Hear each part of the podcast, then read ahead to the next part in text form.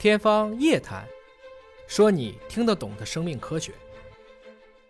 也许 AGI 终会到来，我们这一任肉身也许终究没有用，但是黑夜给了我们黑色的眼睛，我们却要让它去寻找光明。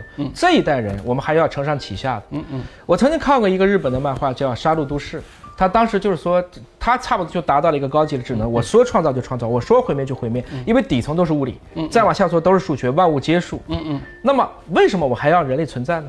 他觉得人类会产生很多的，它叫游戏性、娱乐性，这个是他们想不到的。就我们终究还是有存在的价值。嗯嗯，我觉得就在这一个大的当下的一个对当下的年轻人，还是应该勇于去突破，因为留给你们的可能是一个全新的时代。嗯，我想中国人其实很多人说中国人没有创造力，但是我们往一个更长时间的历史来看，你比如说刚才也聊到了那个火，普罗米修斯偷火，嗯，咱们是钻木取火，对，水扔四，他们都是这种大洪水大家躲，嗯嗯。咱们大禹治水。嗯嗯，他们看到太阳神都跪拜，我们不是夸父追日，就是后羿射日，对。精卫填海。我们的古代，我们的古人，我们的先贤，真的还是与天与地，在这个斗争当中，逐渐的明白了要人定顺天，嗯对。然后在这个过程中产生了我们无比灿烂的东方文明。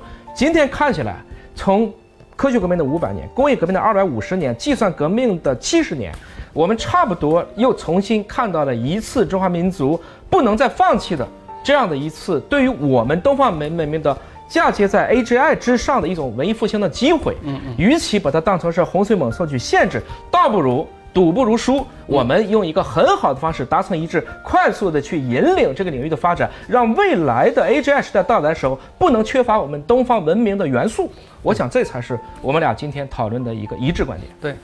其实回到最根本的一个，就怎如果假设生命要灿烂，一定是要让它多样性。